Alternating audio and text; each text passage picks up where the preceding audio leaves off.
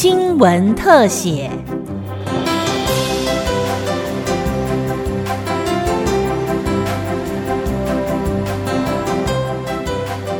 听众朋友您好，欢迎收听今天的新闻特写，我是郑继威。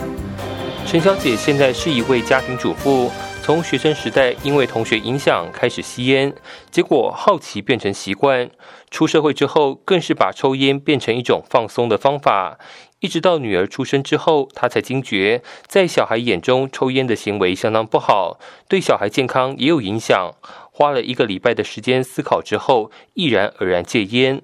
到有一天，我的女儿前两年，我的女儿跟我讲说：“妈妈，你抽烟好臭，而且你好丑。”然后因为这一句话，我觉得，哎，怎么会有人跟我讲这一句话呢？然后我就跟想一想，哎，原来我是这样的妈妈。然后我觉得，哎，那我是不是应该要戒烟了？想了一个礼拜，我终于把烟放下来了。因为我想珍惜我的女儿，珍惜这所有的美好的一切，所以我戒烟了。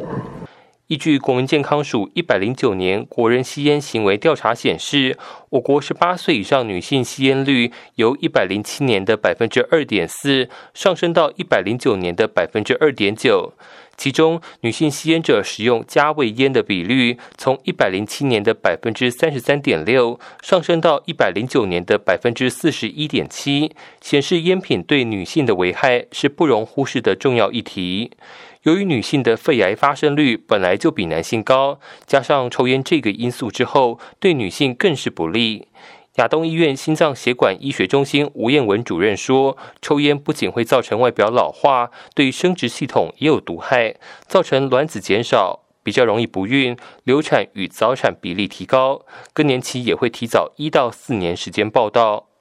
因为癌症的部分哈，除了肺癌之外，大家所熟知的，其实跟生殖系统相关的，包括乳癌、呃子宫颈癌的风险也会大幅的提升。那由于烟会产生非常多的有害物质，会造成很多很多的自由基、氧化等等的风险。这些毒素进到身体里面，不仅让我们的心血管受伤，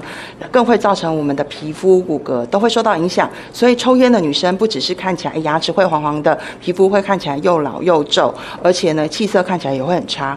那因为呃抽烟这件事情会造成非常多的伤害，尤其女生有一个比较特别的，就是要照呃生育照顾小宝宝。那这些毒素进到我们生殖系统之后，会让它提早的老化，所以会让女生呢呃更容易面对到不孕症的问题。那即使怀孕比较困难。而且在怀孕的过程之中也会特别的辛苦，容易会造成流产或胎儿生下来特别的小，或者早产等等一些问题。那这些呢，就会产生非常长期的伤害。那尤其呢，很多人都想，哎，那我不生可以了吧？但你会造成呢，哎，你提早停经，提早停经会让我们老化速度更快，心血管风险大增。好，而且呢，不仅在呃，经痛的时候比较多，而且也会造成我们停经症候群变得比一般人更严重，所以呢，抽烟的危害是非常非常的大。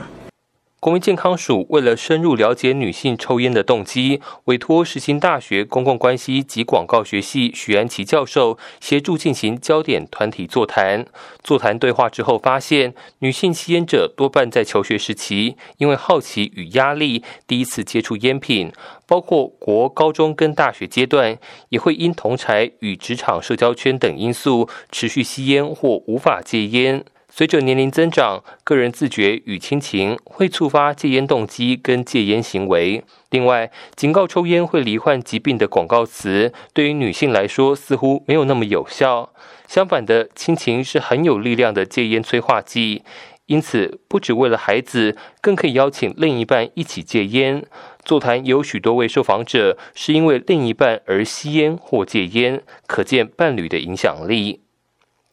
呃呃，我觉得对女性诉求来说，其实亲情还有她的自觉感，就是亲情诉求跟自觉。那举一个例子，就是说，呃，譬如说，像有受访者说，他的孩子觉得他身上有臭味，然后他就发现说，哦，原来他的孩子不跟他亲近是这个这个呃他身上的味道。所以我觉得亲情。那另外一个就是说，他当有亲情的呼吁之后，他有自觉。譬如说，另外一个调查，呃，受访者就说他跑步的时候发现很喘，那因为他有有长时间在运动，那他就发现很喘，所以他就自觉是不是因为他的肺活量降低了？所以我觉得对女性来说，亲情诉求里面有一个很重要，就是呃，如果是家人，好，那另外一个就是他的自觉感。那这个鼓励他戒烟的效益可能会大过其他。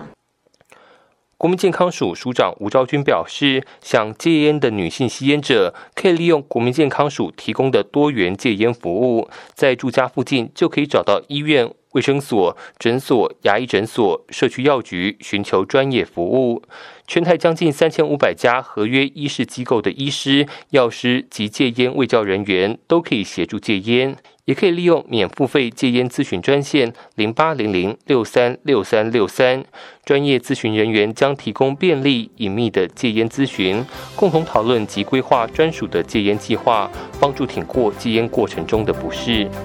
以上新闻特写由新闻科记者郑继威采访直播，谢谢您的收听。